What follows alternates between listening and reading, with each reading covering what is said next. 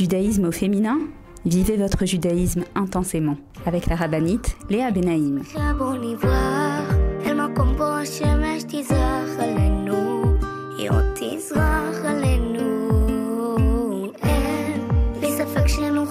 Bonjour à toutes et bienvenue sur Torah Box Radio depuis Jérusalem pour notre émission de judaïsme au féminin. Alors les filles, j'espère que vous allez bien.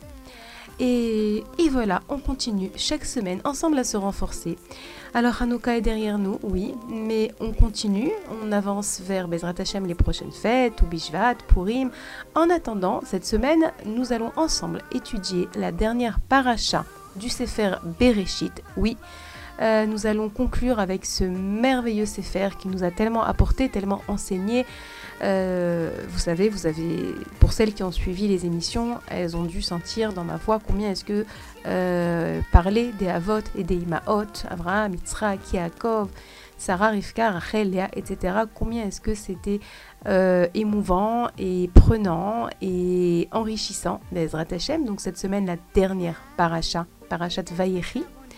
Également, j'aimerais avec vous aborder l'événement de la semaine, c'est-à-dire la date du Asara Betevet.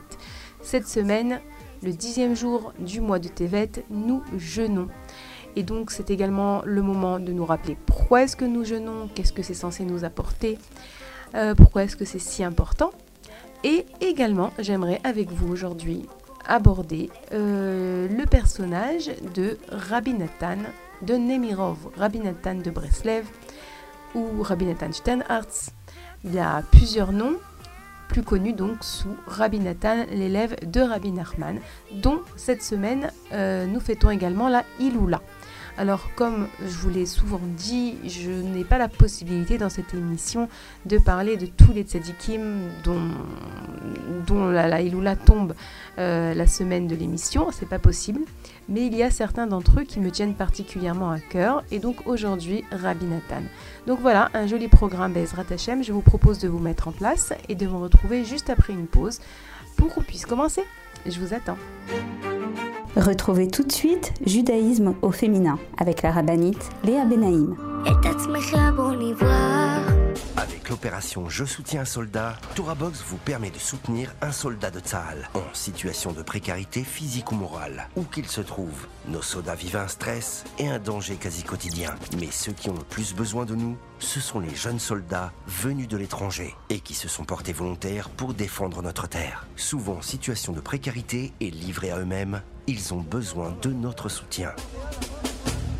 Grâce aux bons d'achat fournis par ToraBox et aux visites que nous effectuons chaque semaine au sein des bases, nos soldats francophones peuvent s'acheter à manger, de quoi se vêtir et se déplacer. Rendez-vous sur tora-box.com slash je soutiens un soldat.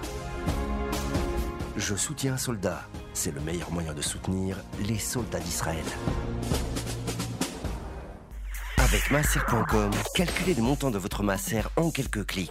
Grâce au site masser.com développé par ToraBox, calculez le montant de votre masser chaque mois de manière simple, précise et conformément à la halakha. Masser.com, un autre site exclusif made in ToraBox.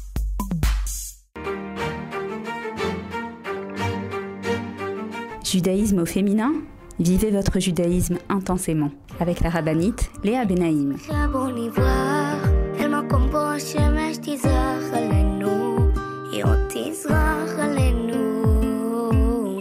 Nous revoilà donc pour notre émission de judaïsme au féminin sur Torah Box Radio.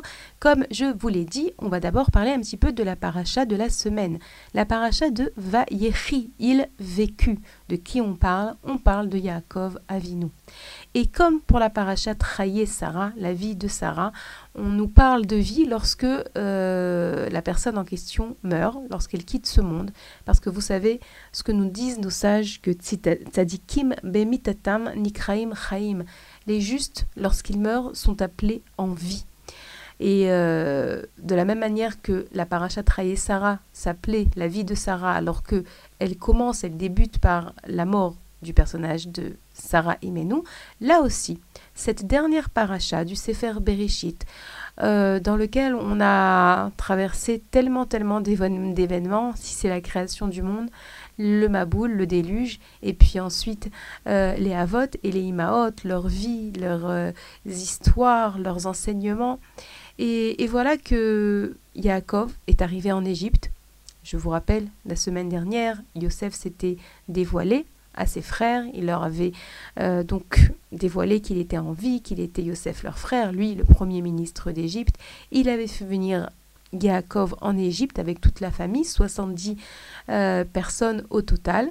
Et donc Yaakov et sa famille s'étaient installés en Égypte dans la terre de Goshen. Et c'est là-bas que Yaakov va mourir. Et donc avant de mourir, on voit que Yaakov euh, met certaines choses au clair avant de mourir, il va rassembler ses enfants. Il va vouloir leur dévoiler la fin des temps. Il ne va pas pouvoir le faire, mais il y a certaines choses quand même qu'il va nous dévoiler à travers les brachot, les brachot de ses enfants. Il va bénir tous ses enfants et il va également bénir les enfants de Yosef, c'est-à-dire Ephraim et Ménaché. Je vous rappelle que Yosef s'est marié en Égypte avec Osnat, la fille de Dina et Shrem. Dina avait donc été violée par Shrem.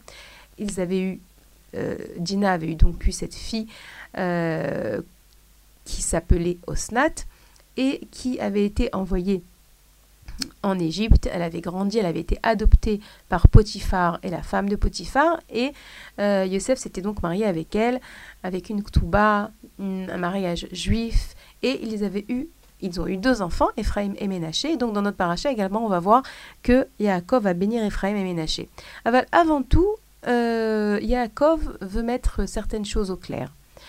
D'abord à travers le fait de se, s'expliquer face à Yosef. Et ça, c'est quelque chose dont on avait parlé déjà au moment de la Iloula de Rachel Menou. Et Yaakov demande à Yosef, Yosef, s'il te plaît, je te demande de ne pas me laisser en Égypte, mais de m'amener et de m'enterrer à la Meharat Amarpela avec les autres Avot et Imaot, avec Adam et avec Abraham et Sarah, avec Yitzhak et Rivka. Et c'est là-bas que je veux être enterrée. Et tout de suite, le Rashi vient et il nous dit que Yaakov va mettre certaines choses au clair avec Yosef. Avant de partir, avant de quitter ce, monde, il ne veut pas laisser de non-dit. Et il dit à Yosef, je sais, chez Yesh Belibecha Alay, comme ça nous dit Rashi. Yaakov dit à Yosef, je sais que tu m'en veux dans, mon, dans ton cœur. Je sais qu'il y a quelque chose qui n'est pas passé. Et qu'est-ce qui n'est pas passé? Eh bien, moi, je te demande de me faire voyager de l'Égypte jusqu'à Hebron, jusqu'à la mer Tamarpella pour m'enterrer avec mes pères. Mais ta maman, ta maman qui, et elle aussi, elle est morte en chemin, eh ben, je l'ai enterré sur place. Je l'ai enterré euh, à Bethléem. Je ne l'ai pas amené jusqu'à Hebron, jusqu'au tombeau des patriarches. Et sûrement que tu m'en veux de cela. Je vous rappelle que Yosef était un petit enfant. Je crois qu'il avait 9 ans à ce moment-là. Et c'est vrai que Yosef, il comprend peut-être pas pourquoi est-ce que maman elle doit être enterrée en chemin comme ça toute seule, alors que Léa, sa sœur, va être enterrée dans la Méhara avec tout le monde. Et là, à ce moment-là, Yaakov, avant de quitter ce monde, il veut pas laisser euh, cette euh, incompréhension, ce non-dit, peut-être cette rancœur, peut-être, dans le cœur de Yosef. Et Yaakov s'explique. Il lui dit Meta alay Rachel. Ta mère, elle est morte sur moi. Et il y a plusieurs explications pourquoi est-ce que Yaakov n'a pas enterré Rachel à la Merat à Marpella. Alors le Ramban, Rabbi Moshe ben Nachman, il nous dit que Yaakov, il, était aux prises avec une famille nombreuse.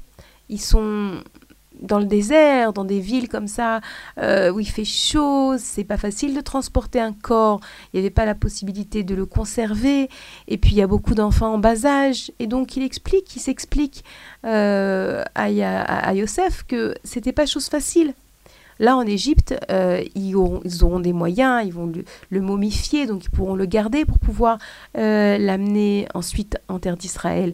Mais selon le Ramban, Yaakov s'explique comme quoi c'est pas facile pour lui, avec des petits-enfants, etc. en bas âge, il n'avait pas la possibilité de transporter comme ça euh, Rachel jusqu'à Hebron. Le Sforno, notre commentateur, il nous dit que non, ce qui était difficile, c'est au niveau psychologique, que pour Yaakov, Rachel, c'était la femme de sa vie, c'était la femme pour laquelle il avait travaillé et euh, qu'il aimait tant. Et perdre Rachel, ça l'a beaucoup bouleversé au niveau psychologique. Et il ne se sentait pas capable de l'enterrer dans la Méhara. Il fallait régler ça tout de suite. Il était complètement perturbé. D'ailleurs, après cela, il n'aura plus d'autres enfants. Après que Rachel euh, mourra, il n'aura plus d'autres enfants. Et donc, le Sporno explique que Yaakov est très, très perturbé. Mais bien évidemment, euh, Rachi va nous amener une raison beaucoup plus forte, ce que Yaakov va expliquer à Yosef, et il va lui dire Yosef, sache que si j'ai enterré ta mère en chemin, la véritable raison, c'est parce que Hachem m'a demandé de l'enterrer en chemin, Alpi Adibour. Comme ça c'est écrit. Et c'est pas uniquement Hachem qui me l'a demandé, mais sache Yosef, que c'est ce que ta mère aurait voulu. Ta mère, elle était le symbole du chesed, le symbole de l'altruisme, le symbole de l'amour pour le Ham Israël. Et Rachel voudra être enterrée en chemin, de la même manière qu'elle a laissé passer sa sœur sous la roupa à sa place, pour ne pas lui faire honte. De la même manière, Rachel veut être enterrée en chemin. Et pourquoi? Parce que lorsque Machiar viendra, pardon, lorsque les Israël seront exilés, euh, par Nevuzaradan, le chef d'armée de, de celui donc qui détruira le premier Beth Amikdash. Les Bnei seront exilés et en chemin vers cet exil, ils passeront par le tombeau de Rachel et là-bas, ils prieront, ils demanderont à Rachel d'intercéder en leur faveur, ce que Rachel fera et que Béhémet, euh, un midrash que j'ai ramené, que je vous recommande d'écouter dans l'émission sur euh, Rachel, l'émission de la Iloula de Rachel Imenu, pouvez toujours retrouver nos émissions sur le site de Torah Box, nos émissions des années précédentes, euh, dans lequel j'expliquais ce fameux midrash de Echa Rabati, dans lequel, lorsque Hachem détruit le premier Betamikdash, tous les Havot et les Imaot vont intercéder en leur faveur. Et non, Hachem n'accepte pas, n'accepte pas leur plaidoyer. Avraham dit Hachem, j'étais prêt à sacrifier mon fils Yitzhak au moment de la Hakeda, toi aussi Hachem, sois miséricordieux, accepte, accepte de reprendre tes enfants. Non, accepte, Hachem n'accepte pas. Jusqu'à ce que Rachel, elle vienne. Et elle, elle fait le plaidoyer du Ham Israël. Elle dit Hachem, moi, j'ai laissé ma rivale rentrer à ma place sous la roupa et je n'ai pas été jalouse. Alors toi, Hachem, tu vas être jaloux de la Avodazara que les Israël ont rentré dans le Beth Amikdash. Non, Hachem, aie pitié d'eux. Et on dit qu'Akadosh Baruch va répondre à Rachel, toi Rachel, par ton mérite Rachel, je ramènerai les, je ramènerai les Israël. Par ce mérite Rachel, par le fait que tu as accepté de sacrifier ta vie pour ne pas faire honte à ta sœur, et tu lui as transmis comme ça les simanines, les signes, alors par ton mérite Rachel, je ramènerai les Israël. C'est pour ça que euh, Rachel est enterrée en chemin pour qu'on puisse prier chez elle, chose que on fait, et oui, on le fait. Baruch Hashem, d'ailleurs, vous savez que ce fameux Rashi dans lequel euh, Yaakov s'explique, à, le Rashi qui est ramené, euh, dans lequel Yaakov s'explique par rapport à Yosef, c'est une des preuves de la Torah dans lequel on voit la force de pèleriner, du pèlerinage, puisque Yaakov explique à Yosef, les Israël vont pèleriner ta mère. Et en pèlerinant ta mère, ils vont réveiller dans le ciel ce plaidoyer, ils vont réveiller ses mérites. Et grâce à cela, grâce à cette filote, alors Bezrat Hashem, Hashem promettra au Israël de, de les ramener en terre d'Israël. Donc c'est vrai que c'est un des endroits dans la Torah où on voit la force de pèleriner, la force du pèlerinage. Euh, voilà, c'est une force qu'il faut savoir, qu'il faut connaître. Les tzadikim sont là, comme on l'a dit au début, ils sont encore vivants dans le sens où c'est vrai que leur corps est enterré, mais leur âme est là pour plaider en notre faveur, puisque le but des tzadikim est de nous permettre de nous rapprocher d'Hachem et de hâter la Géoula, de nous rapprocher d'Hachem à travers le fait de nous aider à avancer, à surmonter nos difficultés, à exaucer nos demandes lorsqu'elles sont dans notre intérêt. Donc ça c'était un petit peu déjà le premier rachis de la paracha, le début de la paracha, dans lequel aussi on voit donc l'importance de mettre les choses au clair Yaakov, ne fait pas partir et risquer de laisser dans le cœur de Yosef euh, un non-dit. Mais c'est aussi intéressant de voir que lorsque, à ce moment-là, Yaakov est malade, et donc il sent la fin de sa vie approcher, on dit que on va chercher Yosef, on fait venir Yosef. Et les Midrashim se posent la question, mais pourquoi Yosef, il n'était pas près de son père? Euh, son père est malade, son père qui n'a pas vu pendant autant d'années. Mais non, on dit que Yosef s'est efforcé pendant toutes ces années où Yaakov vivra en Égypte. Yosef s'est efforcé de ne pas se retrouver seul avec lui. Pourquoi? Parce que Yosef ne voulait pas risquer de s'entendre poser cette question de Yaakov. Mais comment tu es arrivé en Égypte, mon fils? Mais qu'est-ce qui s'est passé? Non, Yosef ne voulait pas avoir affaire à cette question, parce qu'il ne voulait pas lui raconter que ses frères l'avaient vendu. Non, Yosef, c'est la, la, sensibilité par excellence. Il va s'empêcher de rester près de son père pour ne pas risquer de devoir répondre à une question qui mettrait tellement mal à l'aise ses frères. Et d'ailleurs, lorsque Yaakov va mourir, les frères vont être convaincus que, ça y est, si Yaakov est mort, et eh bien maintenant Yosef va se venger de nous. C'est pas possible qu'il nous ait pardonné, comme on en a parlé la semaine dernière. On a parlé de la force de Yosef d'avoir réussi à pardonner totalement à ses frères. Les frères n'y croient pas trop, et ils se disent maintenant que Yaakov meurt, c'est sûr, il va se venger de nous. Et, Yosef il va leur répondre mais pas du tout. De nouveau cette phrase de Emouna, c'est pas vous, c'est Hachem, c'est pas vous qui m'avez vendu. Ça, c'est une force énorme qu'on doit apprendre de Yosef, de ne pas regarder les messagers en chemin, mais savoir que c'est Hachem qui nous amène où on doit arriver dans notre vie. Les situations qui sont pas toujours faciles, parfois ce sont des situations d'épreuve. On croit, on accuse les gens en chemin. Non, Yosef, il en est convaincu. C'est pour ça qu'on dit qu'il n'avait aucune aucun sentiment de vengeance, que son cœur était pur totalement. Et ça, c'est un très haut niveau. Euh, Yosef avait atteint.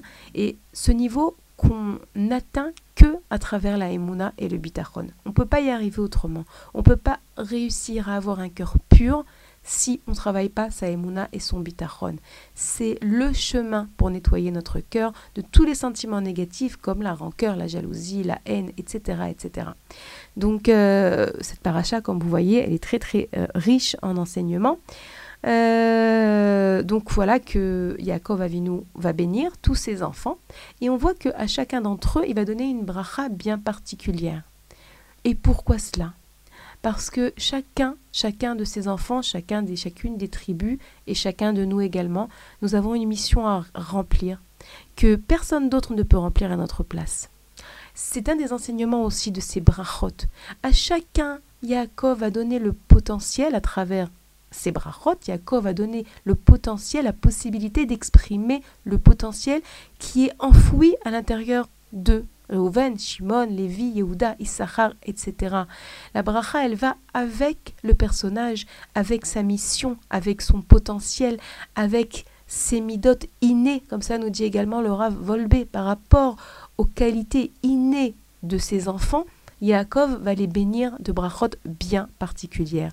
Et Bezrat Hashem, ces brachot vont leur donner la possibilité d'exploiter ce potentiel.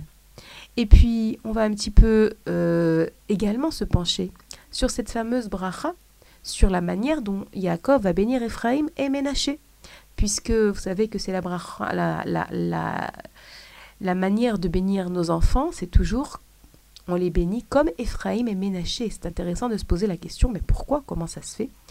Et je vous propose de me retrouver juste après une petite pause pour que je puisse vous répondre à cette question. Donc euh, les filles, je vous rappelle que vous pouvez nous écrire à l'adresse mail suivante radio-tora-box.com. Les Hachem, on essaiera de revenir vers vous. Une petite pause et on continue. Je vous attends.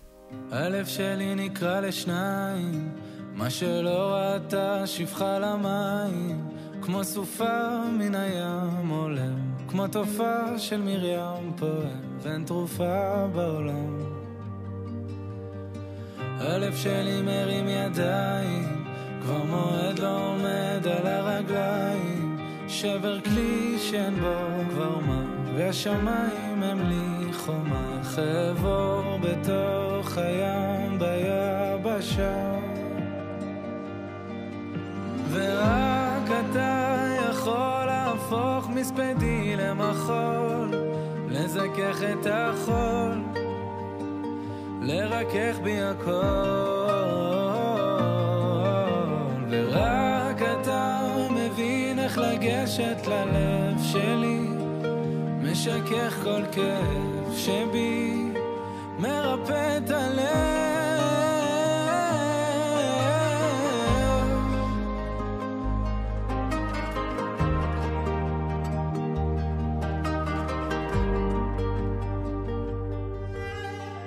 הלב שלי נקרא לשניים, חציו השם וחציו לשם שמיים, כמו סופה מן הים עולה. כמו תופעה של מרים פועם, ואין תרופה בעולם ללב. ורק אתה יכול להפוך מספדי למחול, לזכך את החול, לרכך בי הכל. ורק אתה מבין איך לגשת ללב שלי, משכך כל כאב שבי,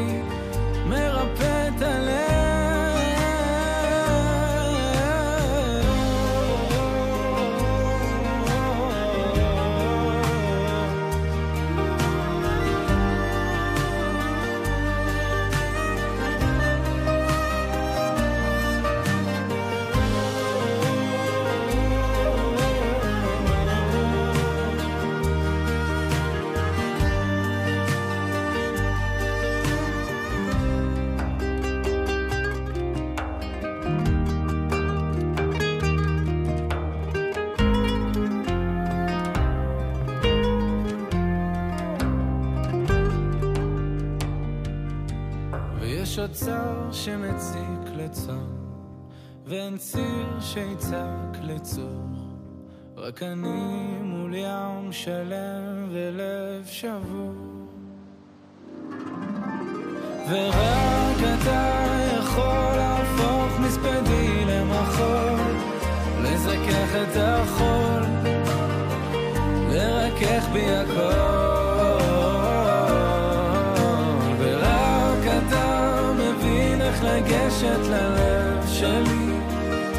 משכך כל כאב שבי, מרפא את הלב.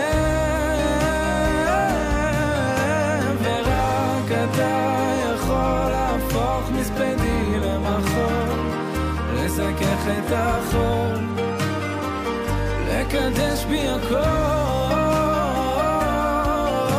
ורק אתה מבין איך לגשת ללב שלי, משכך כל כאב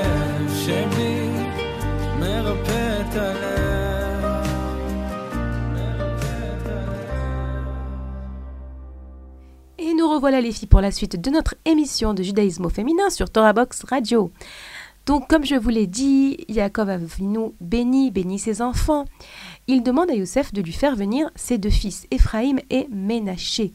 Ephraïm et Ménaché, donc ces deux enfants que Youssef a, a eus en Égypte avec Osnat, comme je vous l'ai dit. Et c'est vrai que Yaakov décide que nous bénirons, nous, les enfants de Yaakov, bénirons nos enfants en disant euh, Je te bénis comme Yisimcha Elohim ke Ephraim Ménaché. Qu'Hachem te mette, te place comme Ephraim et Ménaché. Et c'est vrai que c'est une question de tous les enfants. Il n'a trouvé que les enfants de Yosef euh, comme modèle de bracha. Pourquoi pas les autres? Pourquoi pas Yehuda, le roi? Pourquoi pas Dan? Pourquoi pas Shimon? Non. Shimon et Lévi aussi. Pourquoi pas? Non. Alors il y a plusieurs explications très intéressantes et puis c'est vrai que comme il s'agit d'une bracha euh, qu'on a l'habitude, donc comme ça on bénit nos enfants, Elohim Kefraim Rimenaché, c'est intéressant de comprendre et d'étudier euh, et de découvrir les différentes raisons de la manière dont euh, Yaakov a décidé que serait le modèle de bracha. Alors d'abord le commentateur Bne Issachar, il nous dit quelque chose de très joli. Il nous dit que, je vous rappelle, que lorsque Yosef a présenté Ephraïm et Ménaché devant son père pour qu'il les bénisse, normalement, Yaakov était censé poser sa main droite sur l'aîné, c'est-à-dire sur Ménaché, et la main gauche sur le cadet, sur Ephraïm. Mais voilà que Yaakov Avinu va croiser ses mains de telle sorte qu'il va poser la main droite sur le cadet, sur Ephraïm, et la main gauche sur Ménaché. Il va croiser ses bras, ses mains. Et euh, c'est assez bizarre parce que, en réalité, euh, c'est une manière de préférencier le cadet. Alors, Yaakov avait ses raisons, il a vu en roi Hakodesh qui descendrait de chacun, etc. Mais le Bnei Issachar nous dit que Ephraim et Ménaché auraient pu euh, réagir à cela. Ménaché aurait pu être jaloux On a déjà vu ça dans l'histoire du Ham Israël. On a vu Caïn qui était jaloux de son frère Evel. On a vu les frères de Yosef qui étaient jaloux de Yosef, euh, d'avoir que lui avait reçu donc cette euh, tenue, cette robe, cette tunique de son père. Des jalousies entre frères, on en a vu, et malheureusement, elles ont souvent mal tourné. Et on voit que Ménaché s'aperçoit, voit donc que Yaakov, son grand-père, pose la main droite sur son petit frère. Mais rien pas de jalousie. Aucune jalousie. Ephraïm, il s'aperçoit que son grand-père pose la main droite sur lui-même. Il aurait pu s'enorgueillir, mais non, pas d'orgueil. Le Bnei Issachar nous dit que on doit apprendre de et de, Ménaché à être toujours dans la recherche de la hardoute, de l'unité et de l'amour et du shalom, sans se laisser prendre au piège de la jalousie et de l'orgueil. Et à ce niveau-là, Ephraim et Ménaché sont un modèle, sont un exemple, sont un mode d'emploi. C'est pour ça, selon le Bnei Issachar, que c'est sur eux qu'on bénit nos enfants. Ça, c'est une première explication. Un autre commentateur, Agra Kala, il s'appelle, et il nous dit que Ephraim et Ménaché, ça je vous l'ai dit juste avant, mais c'est intéressant de voir que Bémet s'est ramené par nos sages. Ephraim et Ménaché ont réussi comme ça à surmonter des sentiments négatifs comme la jalousie ou comme l'orgueil grâce à leur émouna très forte. Bisrut emunatam a eitana, comme ça nous dit le sage, grâce à une émouna très forte qu'ils avaient, cette émouna que ce qui doit m'arriver m'arrivera, ce qui doit rentrer dans ma vie rentrera. Ce qui doit, euh, ce que je dois recevoir, je recevrai. Personne ne peut me le prendre personne ne peut me le donner si Hachem ne l'a pas décidé. Donc c'était aussi intéressant. Une autre explication par rapport à cette bracha de Ephraim et de Ménaché, je vous rappelle que Ephraim et Ménaché ont grandi en Égypte. Je vous rappelle que l'Égypte était le pays le plus impur qui existait, une super grande puissance vraiment, à l'époque, l'Égypte, c'était un petit peu comme euh, les États-Unis aujourd'hui, si vous voulez. C'était une grande puissance, mais avec beaucoup, beaucoup, beaucoup de bas monde, beaucoup d'impureté. Et Yosef va éduquer ses enfants dans ces conditions. Et Ephraim et Ménaché n'auront pas des amis juifs, n'auront pas des exemples, n'auront pas de grand-père, de grand-mère, n'auront pas la maison juive. Non, ils vont grandir avec juste Yosef et Osnat, le papa et la maman, et eux-mêmes, c'est tout. Autour d'eux, ils ont des ministres, des ministres égyptiens, ils n'ont pas d'exemple, ils n'ont pas d'exemple de fête juive, ils n'ont pas d'exemple de Shabbat juif, et pourtant, Ephraim et Ménaché grandiront avec le même niveau spirituel que Reuven, Shimon, Lévi, Yehuda, Issachar, Zevulun, etc.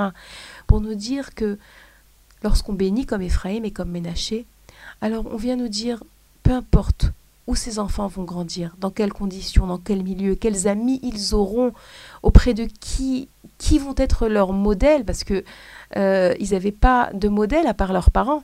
Et eh bien, ils ont quand même grandi dans le droit chemin. Et c'est l'abraha, euh, avec laquelle on bénit nos enfants, que nos enfants réussissent à grandir dans le droit chemin, dans le chemin de la Torah, dans le chemin des mitzvot, dans le chemin de l'amour d'Hachem et de la crainte de Dieu, même s'ils ne sont pas toujours forcément bien entourés. Donc c'est aussi la raison pour laquelle on bénit selon Ephraim et Ménaché. Encore une autre explication? Allez, une autre explication. Est-ce que vous savez pourquoi est-ce que Ephraim et Ménaché s'appellent ainsi? Eh bien, je vais vous lire pour ça dans le texte dans la paracha de Miketz, donc euh, la semaine dernière, oui, la semaine dernière si je ne me trompe pas, euh, dans laquelle, non pardon, la semaine, il y a deux semaines, Miketz, excusez-moi, et dans laquelle on voit que donc euh, dans le verset 50 du chapitre 41, c'est écrit comme ça. Or, il naquit à Yosef, avant qu'arrivât la période de disette, deux fils, que lui donna Osnat, fils de Potiphéra, prêtre donne. Prêtre donne. Joseph appela le premier-né Ménaché. Pourquoi Ménaché?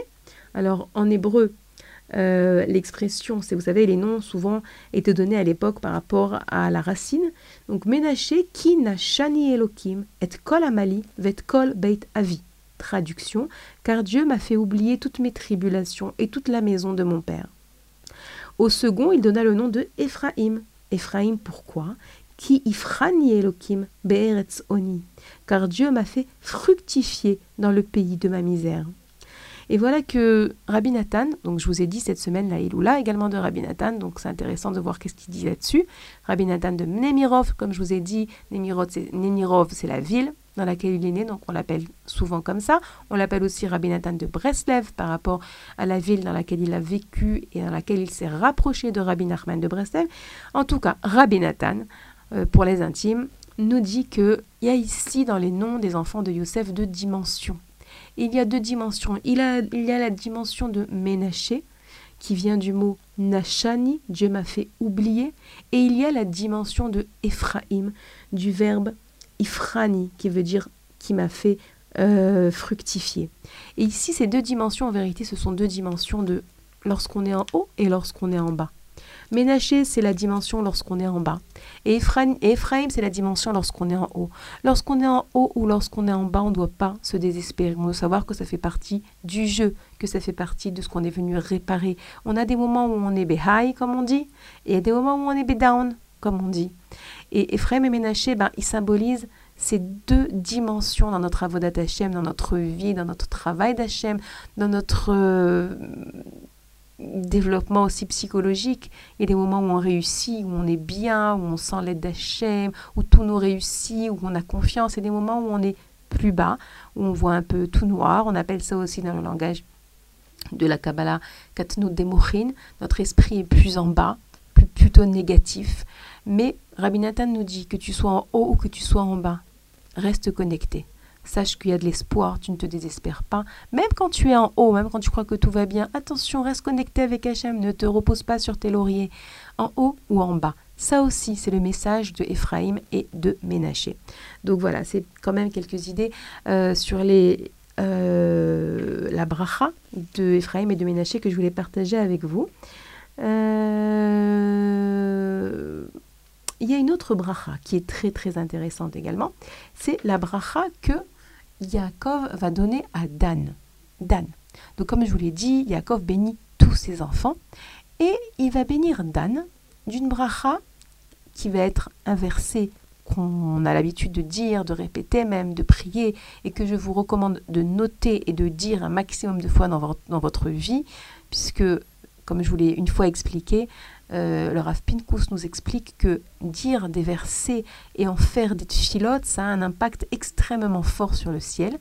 Ce verset est le suivant. L'ishuatra qui viti Hachem. En ta délivrance, Hachem, j'ai espéré. Alors, pourquoi est-ce que c'est avec ces mots que Yaakov bénit Dan? Alors, comme ça nous expliquent les sages. Dan est rentré recevoir ses brachot avec un petit sentiment de honte. Pourquoi? Parce qu'il n'avait qu'un fils, qui s'appelait Rouchim. Et ce fils, il était sourd. Et donc, Dan a un peu honte d'arriver chez son père euh, avec une si petite descendance, et puis en plus un enfant sourd. Et Yaakov le bénit en lui disant Et l'espoir, crois en la, délivrance, fais confiance. L'Ishwatra kiviti Hashem, en ta délivrance, Hachem, j'ai espéré. Et Béhémet, lorsque dans quelques semaines, dans quelques mois, nous verrons que les Israël sont dénombrés dans le désert, on verra que de ce Rouchim, de ce fils unique qu'a eu Dan, il aura une descendance de 62 euh, 000 personnes. 62 000, une tribu de 62 000 hommes. Alors que par exemple Binyamin, qui avait dix fils, lui n'aura une descendance que de 35 000 nefashot, 35 000 personnes. Pour dire que, en réalité, dans ce message que Yaakov est en train de donner à Dan à travers cette bracha, il lui dit Garde confiance, l'Ishwatra qui vit Hachem, qu'avait El Hachem, espère en Hachem, crois en Hachem, et confiance en Hachem, tu verras. Et Béhémet, voilà, de un enfant qui est sourd, 62 000 descendants. Et on dit que dans cette bracha également, Yaakov, il, euh, il fait aussi, il prophétise également sur Shimshon. Oui, Shimshon à Gibor. Je vous rappelle que Shimshon était descendant de la tribu de Dan. Shimshon qui malheureusement perdra tout, perdra la vue, perdra toutes ses forces. Il était tellement fort, il était nazir, il était fort. Les Pélishtim vont donc lui crever les yeux, lui couper les cheveux, le rendre tellement faible, et voilà que à la fin de sa vie, Shimshon va demander à Kadosh Baruch Hachem, donne-moi encore une fois, encore une fois la force de glorifier ton nom, de me venger, de me venger de ces Pélishtim qui m'ont crevé les yeux, qui m'ont coupé les cheveux. On sait que la force de Shimshon résidait dans ses cheveux, et Behemet, Kadosh Baruch va lui donner à Shimshon pour la dernière fois la force donc de d'ébranler le bâtiment des Pélishtim et de tous les tuer comme ça et se venger de ses yeux. Là aussi, lorsque Yaakov euh, bénit de cette bracha de croire en la délivrance, il prophétise aussi sur le personnage de Shimshon à ce moment-là. Et euh, c'est vrai que ce verset de l'Ishwatra Kiviti Hashem, j'aimerais un petit peu plus vous expliquer certaines notions autour de ce verset qui, comme je vous l'ai dit, est très important, est à la base de beaucoup, beaucoup euh, de, de, de, leçons entre autres écrit par Rabbi Moshe Chaim Lutzato, le Ramchal, dans son livre Derech Hashem, si je ne me trompe pas, c'est dans ce livre. Mais je vois qu'on doit faire une petite pause. Donc, je fais euh, une afsaka, une pause. Je vous rappelle que vous pourrez retrouver notre, euh, nos émissions euh, rediffusées tous les jours sur la radio de Torah Box. Donc, si vous avez raté le début ou si vous voulez le rattraper, sachez que vous pourrez toujours rattraper les émissions ou sur la radio de Torah Box ou également sur le site. Les filles, juste après la pause, on reprend. Je vous attends. Retrouvez tout de suite Judaïsme au féminin avec la rabbinite Léa Benaïm. Avec masser.com, calculez le montant de votre masser en quelques clics. Grâce au site masser.com développé par ToraBox, calculez le montant de votre masser chaque mois de manière simple, précise et conformément à la halakha. Masser.com, un autre site exclusif made in ToraBox. Apprenez les chants de Shabbat avec ToraBox. Chanter pendant les trois repas de Shabbat est une coutume ancienne propice à l'élévation spirituelle. Elle transforme vos repas de Shabbat en une expérience inoubliable. Grâce à Torah Box, apprenez les chants traditionnels et créez une ambiance typique qui, l'air de rien, vous rapprochera d'Hachem. Rendez-vous sur torah-box.com slash chant pour découvrir les plus belles mélodies juives de Shabbat et des fêtes. Ou sur torahbox.com slash édition pour commander le livret et le CD des chants de Shabbat.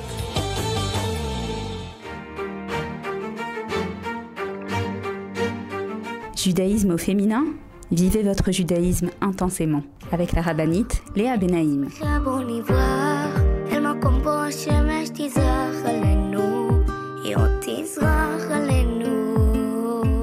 Revoilà les filles pour la suite de notre émission de judaïsme au féminin sur Torah Box Radio.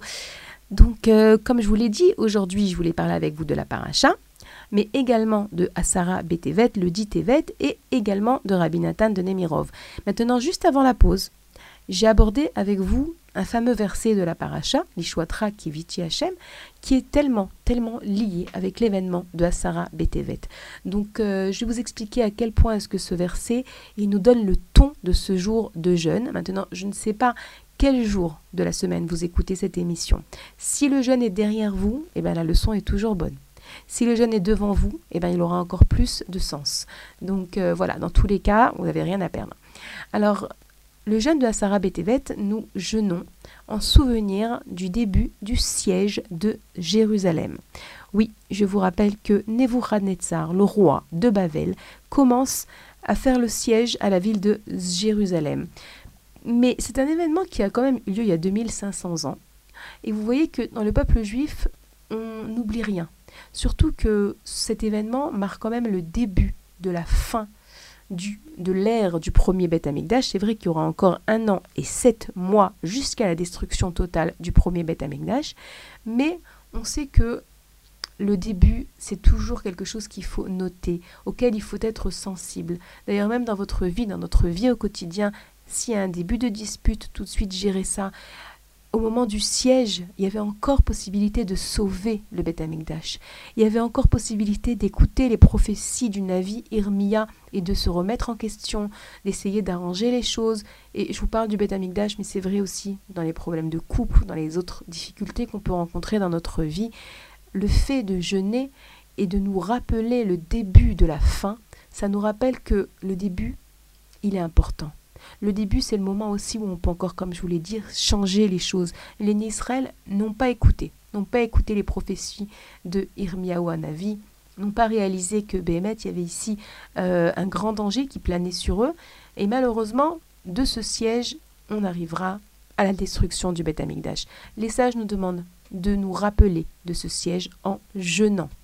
Et c'est vrai qu'on a l'habitude en général de se rappeler de la destruction du Beth Amikdash à la période donc de en été Tammuz, Av, le jeûne du 17 Tammuz, les trois semaines, Ben Ametzarim, avec toutes les lois qui vont avec. Mais là ici, on a quand même un petit rappel qui est en vérité un rappel tellement important que on ne doit pas oublier que la seule solution dans nos vies, c'est la solution de la Géoula. On rencontre tous et toutes des problèmes, tous et toutes. On a tous des épreuves, et c'est vrai que on prie toutes. Là, j'ai envie de parler au, au, féminin, parce que je pense que je m'adresse à des femmes. Euh, en tout cas, j'espère. Euh, on prie toutes pour qu'Akadosh Baruch nous libère, nous délivre, euh, nous envoie des solutions, nous envoie les choix dont on a besoin, les délivrances. Mais les Chachamim, ils viennent nous rappeler, à travers le fait de signaler le début du siège, que non, la véritable solution avec un grand L, notre solution avec un grand L, la solution, pas celle des autres. La solution, c'est de savoir que Machiar, lorsqu'il viendra, alors il réglera nos problèmes. Pourquoi? Parce qu'il permettra à Hachem de se dévoiler dans ce monde. Parce qu'il nous permettra d'avoir le da'at, cette conscience qui est la Géoula en elle-même. Et ce jeûne du dit Tevet vient nous rappeler combien est-ce que nous devons aspirer, demander, vouloir, rêver la Géoula. Combien est-ce que c'est important pour nous? Combien est-ce que euh, on ne peut pas sans on ne peut pas sans. On croit, bon, peut-être après, lorsque financièrement ça ira mieux. Bon, peut-être après, lorsque cette difficulté avec cet enfant passera. Bon, peut-être après, lorsqu'on aura marié celui-là. Bon, peut-être. Non, non. Peut-être après, lorsque je m'entendrai mieux avec mon mari. Non, non, il n'y a pas peut-être après. Ce qu'Hachem veut nous dire lorsqu'il nous envoie des difficultés, il faut qu'on se réveille à demander la solution, la Géoula finale. Et on est censé la demander tous les jours. D'ailleurs, c'est pour ça également que dans la tfila, nous répétons tous les jours, dans la tfila du Shmona Esrei, la Amida, trois fois par jour, pour les hommes, pour les femmes qui font la trois fois par jour, nous ramène cette expression de nos sages de l'Ishwatra Kivinu Kolayom. Cette même expression, cette même euh, phrase un petit peu différente que Yaakov a utilisée pour bénir Dan en ta délivrance, Hachem, nous croyons. Et à savoir que ce, ce, passage dans la Hamida, cette phrase dans la Hamida, le Péléoat Rabbi Eliezer Papou nous dit que dans cette phrase-là, on doit demander à Hachem et, réveiller en nous ce désir de Géoula Hachem, on veut ta délivrance. On veut que toi, tu puisses, euh, sauf sauf, te, dévoiler dans ce monde. C'est la raison pour laquelle Hachem a créé ce monde, pour s'y dévoiler. Et pour l'instant, il est caché, ce qu'on appelle Astara, chez Betora Astara dans les mots de Rabbi Nachman doublement caché, caché dans ce qui est caché. On ne le voit pas Hachem, on le cherche, on a du mal, mais Hachem il veut se dévoiler, il veut que tout le monde le voit, même les goïms verront Mashiach lorsque Mashiach viendra, euh, viendront, viendront verront Hachem, verront le dévoilement d'Hachem lorsque Mashiach viendra. Et donc dans la tfila, on demande à Hachem, on demande à Hachem de se dévoiler et on lui rappelle qu'on a confiance.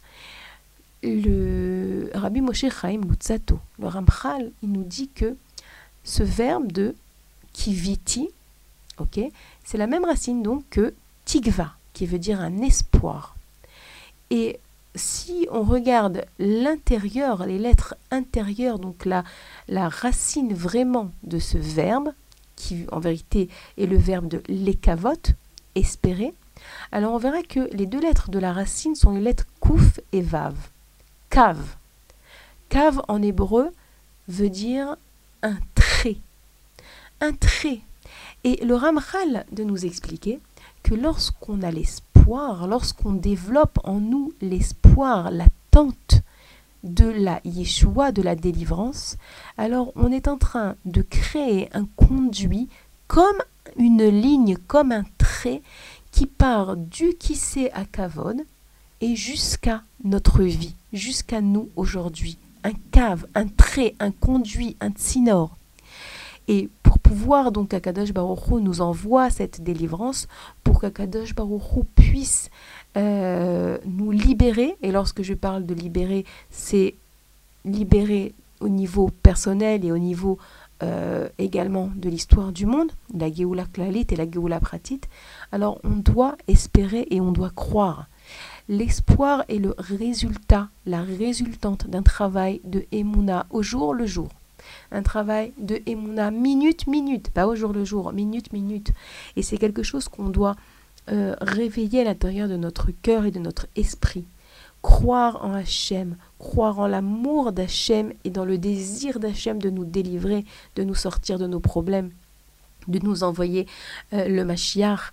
On doit croire en ça et regarder le ciel et répéter cette phrase L'Ishuatra qui viti Hachem dans ta délivrance, Hachem, j'ai espéré, j'ai cru, j'ai attendu, j'ai voulu, j'ai aspiré.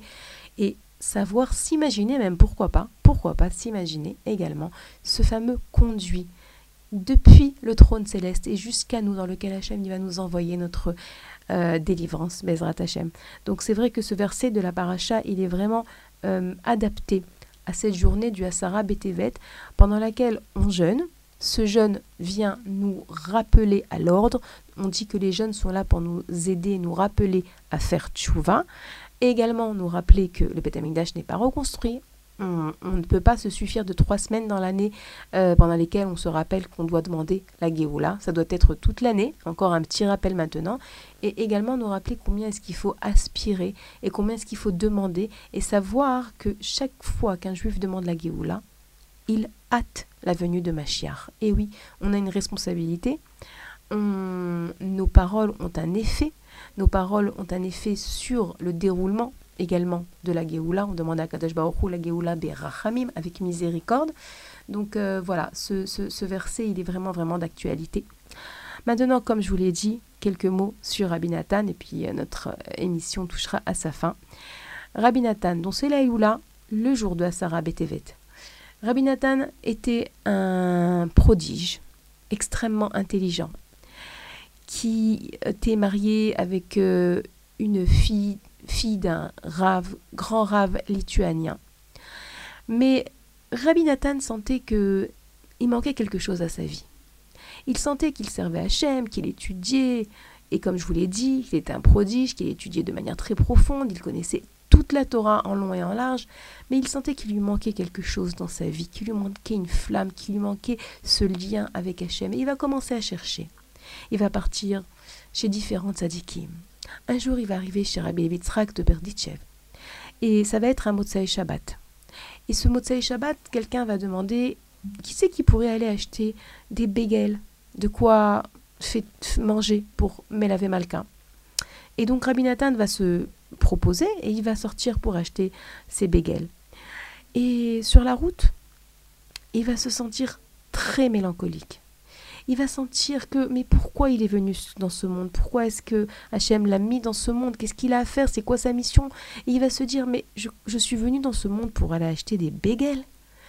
Il va sentir un grand, une grande interrogation intérieure du pourquoi je suis là, quel est le sens de ma vie. Et puis il va rentrer dans une synagogue, il va rentrer dans la Ezrat Nashim, à l'endroit des femmes où il n'y aura personne à ce moment-là. Et il va se mettre à pleurer, pleurer, pleurer, dire à Hachem, Hachem, pourquoi est-ce que tu m'as mis dans ce monde? Qu'est-ce que je dois faire? Comment est-ce que je peux arriver à toi? Comment est-ce que je peux me réaliser? Comment est-ce que je peux trouver la vérité? Rabbi Nathan, c'est la recherche de la vérité, la recherche du Hémet. Et euh, si déjà je, je, je, je, parle du Hémet, je mentionne cette qualité, je mentionne cette recherche, recherche de vérité, alors je vous rappelle qu'il y a Avinu dans la paracha, Samida et l'amida du Hémet, et autre chose aussi. J'ai lu au nom du Rav Itamar Schwartz qui dit que quelqu'un lui avait posé une question il avait dit Rav, qu'est-ce qu'on doit faire pour hâter la Géoula? Et là, je boucle la, la boucle de notre émission. Rav, qu'est-ce qu'on doit faire? Qu'est-ce qu'on qu'est-ce qu'on pourrait faire pour hâter la Géoula Et le Rav Schwartz lui répond Sois tous les jours un peu plus amitié que la veille, un peu plus vrai que la veille. Pour être plus vrai, pour, pour vivre plus dans le émet, alors il faut rechercher le émet, il faut vouloir le émet. Et Rabbi Nathan, donc, il pleure, il pleure, et puis il va rêver, il s'endort, et puis il va rêver, il va rêver d'une échelle. Ah oui, comme Yaakov, et eh oui. Il n'y a pas d'hasard. Il va rêver d'une échelle, et il va rêver qu'il monte sur cette échelle, et qu'il retombe, et il monte, et il retombe. Et jusqu'à ce qu'il va voir quelqu'un en haut de l'échelle qui lui tend la main et qui lui dit Vas-y, monte, ne te désespère pas. Tiens bon, tiens bon, continue d'espérer, continue de croire, continue de vouloir. Et puis il va se réveiller. Et il va continuer ses recherches, continuer, essayer de trouver qui, quoi, qu'est-ce qu'Hachem attend de lui jusqu'à ce qu'il va rencontrer Rabbi Nachman de Breslev. Et il va reconnaître dans le personnage de Rabbi Nachman cet homme dans le rêve qui lui a dit Tiens bon, continue de monter, tiens bon. Excusez-moi. Et donc, euh, la vie de Rabbi Nathan, ça va être une vie de recherche, une vie de recherche de vérité, une vie également où il va être totalement soumis à tout ce que son maître Rabbi Nachman va lui enseigner. On dit que s'il n'y avait pas eu Rabbi Nathan, on n'aurait rien reçu des enseignements de Rabbi Nachman, puisque c'est Rabbi Nathan qui va tout nous transmettre à travers le fait d'écrire le Likouté Moharan. Rabbi Nathan écrira également euh, le Likouté de ce livre de Tfilot dans lequel il déverse son cœur devant Hachem également le Likouté à la Chod, cette encyclopédie dans laquelle euh, il ramène des enseignements sur tous les passages du Shulchan Aruch. C'est un livre qui est plutôt étudié par les hommes. Enfin, il y a certainement aussi des femmes qui l'étudient, ce livre, mais moi, non, pas trop. Mais de ce que j'entends de mon mari et de mon fils, c'est un livre miel, le Likouté à la Chod. Donc, euh, personnellement, j'ai voulu vous parler de Rabbi Nathan d'abord parce que, voilà, la recherche du Hémet. Rabbi Nathan qui parle également et qui met beaucoup en avant aussi la force de la volonté, du ratson lorsqu'on veut quelque chose de positif, combien est-ce que c'est fort et important pour Hachem. Et aussi parce que c'est vrai que j'ai l'habitude d'amener des femmes pèleriner Rabbi Nathan là-bas à Breslev et que avec cette guerre en Ukraine, on est un petit peu empêché d'y aller et que le fait de le mentionner, ça me voilà, ça me ça me donne euh, l'espoir, ça me donne envie comme ça de transmettre avec vous euh, la grandeur de ce tzaddik, Bezrat Hashem. Donc les filles, voilà, je vous remercie d'avoir passé cette émission avec moi, ce moment avec moi. Personnellement, je me suis renforcée, j'espère que vous aussi. Je vous rappelle de nouveau que vous pouvez nous écrire à l'adresse mail suivante radio-tora-box.com. Bezrat Hashem, on se retrouve la semaine prochaine. À très bientôt.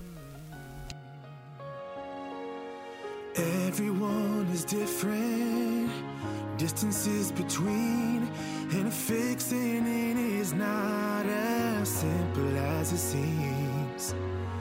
But there's understanding if you just believe. Together we will all join hearts in unity.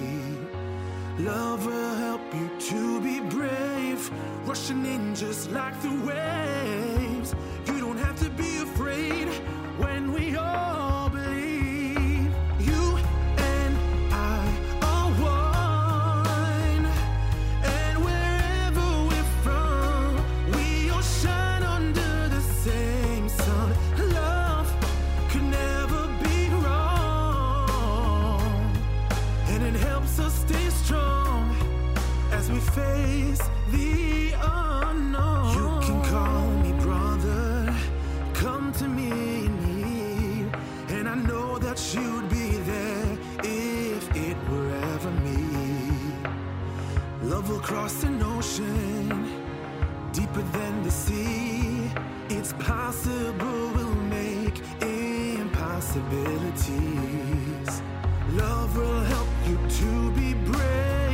Brave, rushing in just like the waves. You don't have to be afraid